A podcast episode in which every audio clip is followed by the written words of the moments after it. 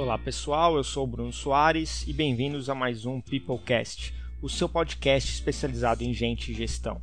O Peoplecast é oferecido pela Feeds, a sua plataforma de engajamento de colaboradores. Tudo que a sua empresa precisa para melhorar o clima, engajamento e desenvolvimento das suas equipes. Para saber mais, acesse www.feeds.com.br.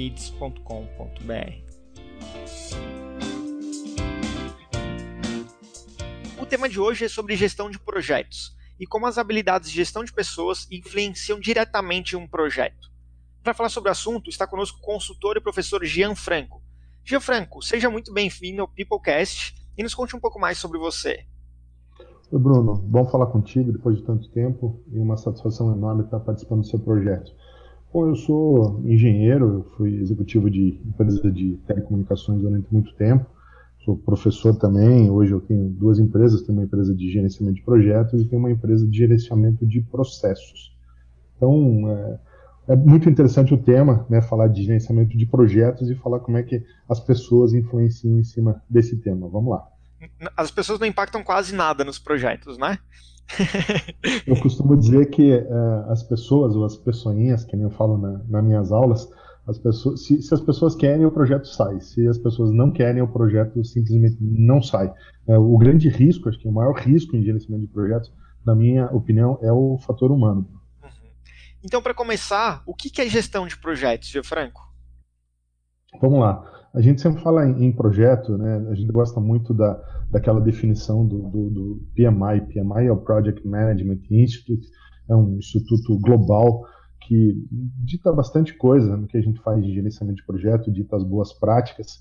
Eu sou membro desse, desse instituto e ele fala que projeto, né, a gente chama de um esforço temporário para criar um produto, serviço ou um resultado único e exclusivo. Puxa vida, o, o que, que é isso?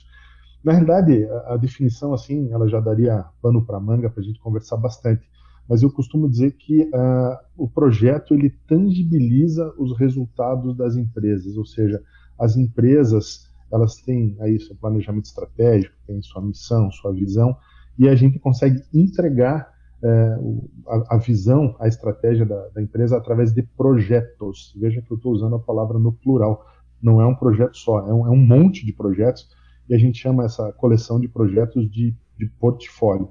Gestão de projetos é garantir que, que esses empreendimentos, que esses projetos, eles sejam executados com é, o, o, dinheiro que foi planejado, né, no custo que foi planejado, no tempo que foi planejado e com o escopo que foi planejado. Eu costumo dizer nas minhas aulas que ninguém tem paciência sobrando, nem dinheiro sobrando e nem tempo sobrando.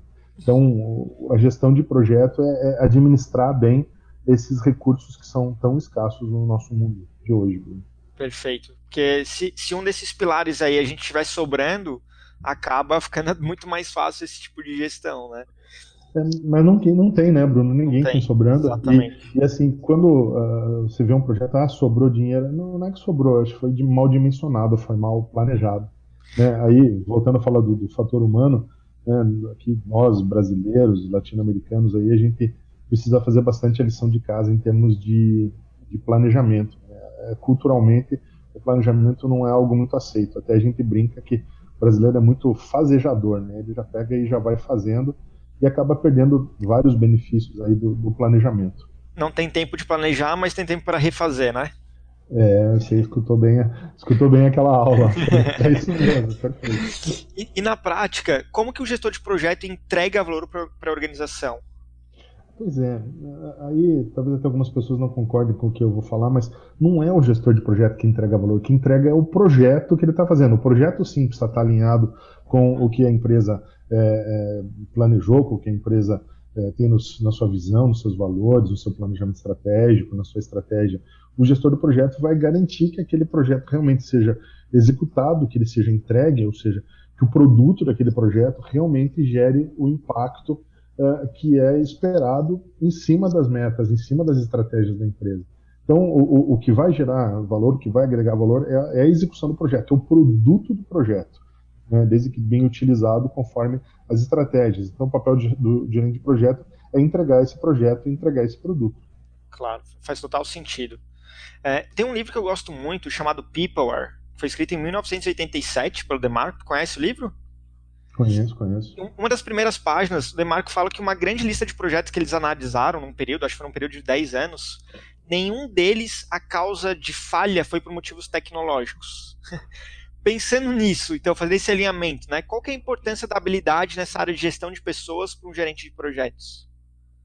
Assim, eu, eu costumo dizer, até tem um dos, dos slides que eu coloco para os meus alunos de um curso chamado Desenvolvimento Humano de Gestores, costumo dizer assim que fazer uma associação, os resultados da organização assim, dependem basicamente da implementação de projetos. As pessoas, né, o foco desse MBA é em pessoas, né, as pessoas são as causas dos problemas desses projetos. Só que esses problemas desses projetos somente podem ser resolvidos pelas mesmas pessoas. Então, eu não sei se eu consegui ser claro, Sim. mas a ideia é mostrar assim, atenção. O, problema gerencial, é a solução ao mesmo tempo. Não tenha dúvida, né? A atenção gerencial precisa ser voltada para as pessoas. Só que assim, Bruno, puxa, a gente eh, conversou bastante na, naquela aula, você se lembra bem dela. É, é, gerenciar gente assim é mais complicado, né? Nós estamos hoje num momento de assim uma overdose de, de, de capacidade, não vou dizer de capacidade, mas de, de de procura em capacitação técnica, mas ao mesmo tempo tem uma, um déficit de capacitação comportamental que é absurda, né? Então essa, essa, essa overdose de competências técnicas em contraste com esse déficit de competências emocionais, de como lidar com pessoas, gerando uma sobrecarga, né? Uma baixa autoestima no comportamento, não só de gestor de projeto, mas dos executivos, né? Em, em geral, né? A gente trabalha bastante com executivo tanto em coaching quanto em, em, aulas, e a gente vê isso, acaba gerando essa infelicidade, a sobrecarga, parece que é uma, uma inabilidade de, de tratar com as coisas. Então é, é, é muito interessante como o fator humano ele acaba trespassando a, a, visão da equipe e a gente precisa pensar também no executivo, em quem está à frente. Esse cara precisa se preparar muito para lidar com, com a equipe. É, eu comentei né, no, começo da minha apresentação, sou engenheiro eletricista, meu mestrado e meu doutorado são técnicos, mas eu tenho estudado nos últimos, sei lá, 15, 16 anos, e tenho estudado bastante aspectos é, comportamentais. Eu tenho formação em programação neurolinguística, formação numa área da psicologia chamada análise transacional, formação em coaching, ou seja, é onde a gente vai buscar o lado humano, porque é através das pessoas que a gente consegue realizar esses objetivos. Perfeito. E, e, guarda um pouco disso, que daqui a pouco a gente vai falar sobre isso. É, eu, eu, guardei alguns assuntos aqui da parte de andragogia também, que foi uma coisa que eu aprendi contigo há alguns anos atrás. E, e fazendo um link com essa questão da, da, importância do soft skill, das habilidades humanas, como é que a comunicação, de maneira geral, se envolve aí? A comunicação é essencial, né? Os, grandes acertos e, e, por outro lado, né, em contrapartida, os grandes erros, eles são feitos por comunicação. Aí eu vejo um, um, uma grande questão que ela é cultural também. É, eu, eu, costumo falar nas minhas aulas do, do locus de controle. Né? Locus é uma palavra em latim, uma palavra. É um lugar de controle. Tem um locus de controle interno um locus de controle externo. Sempre que a gente fala em, em, em locus de controle interno, eu falo das pessoas mais realizadoras, dos líderes, né? realmente das pessoas que estão à frente de equipe. Os, as pessoas que têm locus de controle externo, elas buscam se justificar em cima de algo externo. E esse, isso acaba se refletindo muito na comunicação, Bruno, porque as pessoas sempre, ah, foi você que não entendeu, ah, foi o cara lá que não entendeu, o, a criatura lá que não soube ler o e-mail. E, na realidade, é, quando a gente está comunicando, a gente precisa trazer essa responsabilidade, responsabilidade da comunicação para a gente. Se eu estou comunicando para você agora, a responsabilidade pelo entendimento da comunicação é toda minha. Eu tenho que identificar se alguma coisa não foi bem entendida e tenho que traçar alguma ação para compensar e para deixar isso claro. Então, assim, a comunicação é, é, é para mim uma das grandes habilidades do, do líder e ela é, é tanto, é, se bem feita, um ponto de sucesso e se mal feita, ela é um grande ponto de, de insucesso, no, não só em projetos, mas em gestão em geral a gente brinca é, na Feeds, a gente ajuda as empresas a resolverem também essa parte de comunicação interna dentro das empresas, né? Daí não falando de projeto em geral, mas da comunicação interna. E a gente brinca que problema de comunicação interna é, é inerente a qualquer organização, né? Tipo, não importa o quão bem pensa que está se comunicando, sempre há falhas nessa parte de comunicação interna. Perfeito. E eu costumo brincar muito assim nas minhas aulas assim. o óbvio precisa ser dito, né? Ou seja, não existe o óbvio, o óbvio é, é para quem. Então, às vezes, nessa nossa correria do dia a dia, nessa, nessa, nossa, nessa selva que a gente está vivendo nas corporações, a gente escuta muito, ah, mas você tinha que saber isso, isso já está implícito. Não, não, para lá. Muitas vezes tem que ser dito, tem que ser confirmado, tem que ser assim deixado muito claro para não haver erro de comunicação. E, e, aí, pegando aquele gancho daquele papo que a, gente, que a gente falou agora há pouco, a questão da andragogia, né? Que foi uma, uma das coisas que me chamou muita atenção numa das tuas aulas. Eu fui pesquisar um pouco mais a respeito. Eu gostaria que tu falasse um pouco mais para o pessoal o que, que é andragogia e como isso pode ajudar o, os gestores de maneira geral. Eu tenho, nos últimos anos, estudado muito sobre andragogia, feito vários cursos. Né? Gosto muito é, da Carmen Santana, uma diretora sensacional aqui de de Curitiba. E a andragogia, basicamente, é, ela trata de aprendizado de adultos, né? A, a, pedagogia, né, uma contraposição à pedagogia, a gente fala de educação de crianças. E a gente vê que, na, no caso de aprendizado, aprendizado de adultos, a gente não ensina, a gente ajuda a aprender. Uhum. Né? Quem, quem criou esse termo foi lá nos anos 70, um cara chamado Malcolm Knowles, então qualquer coisa que você puder ler do Malcolm Knowles, é muito legal sobre andragogia. Mas é, hoje eu, eu, trato muito de, educação executiva, seja treinamentos dentro de empresa ou curso de MBA. É muito importante saber é, que o adulto aprende de forma diferente, ou seja, você precisa fazer conexões com a realidade, você precisa utilizar de exemplos que sejam super aderentes com a realidade para realmente haver esse, esse aprendizado. E é muito importante, né, Bruno, conhecer algumas coisas sobre andragogia, porque não sei se você já ouviu assim aquela brincadeira, o pessoal fala, ah, o, o, o, quando vira aluno, pode ser o presidente da empresa, pode ser o diretor da empresa, que ele vira aluno e ele entra, entra no clima e começa a fazer brincadeira em sala de aula. E isso é algo que, inclusive, está coberto lá na, na andragogia. Né? O Malcolm Knowles ele modela isso, ele chama de o autoconceito do aprendiz. Ou seja, é, é, ele fala que os adultos têm o autoconceito de serem responsáveis pelas próprias decisões, que eles precisam ser vistos como capazes de se autodirigir, mas quando o adulto começa a participar de atividades de, de, educação, de treinamento, qualquer coisa desse tipo, há uma regressão ao condicionamento daquelas experiências escolares anteriores dele. Ou seja, ele bota o chapeuzinho de aluno assim, às vezes cruza o braço, encosta na cadeira, faz, né, ou seja, o, o facilitador, que é, que é a, o termo que o Malcolm Lewis usa, o professor, ele deve quebrar esse modelo mental e trazer o adulto. Não, você é adulto, cara, você não é mais criança. Né? Já passou, foram muitos anos no banco de escola, então quando o adulto volta para o banco de escola, ele acaba voltando né, para a situação de aluno lá quando ele foi criança. Então são coisas interessantes e é, eu acho assim, fundamental que o professor saiba disso, ou mesmo um gestor, um líder, um gerente, um gerente de projeto, porque a gente está falando de aprendizado, a gente está falando de cognição, então é interessante saber como as nossas equipes aprendem, é interessante saber como os nossos alunos aprendem, para quê? Para a gente poder é, tirar o máximo disso, né? O que eu comentei, a gente não tem tempo sobrando, não tem dinheiro sobrando e não tem paciência sobrando. É necessário otimizar isso o, máximo possível. E, e, na prática, professor, como é que é, ter esse tipo de conhecimento é, específico nessa área, por exemplo, é, tu comentou da tua formação, na parte coach, e, mas pensando mais nessa parte da andragogia e conhecendo como que se deve facilitar o conhecimento e a educação de um adulto, como é que isso ajuda na prática as empresas ou num processo de coaching executivo, por exemplo? Isso ajuda, uh, primeiro, pelo fato de uh, saber assim o, o teu interlocutor, a pessoa que está tá trabalhando contigo, ou está assistindo a aula, está sendo seu seu cliente de coaching, ela vê que há um, um, uma grande atenção por ela e uh, vê-se que é um ser humano do outro lado.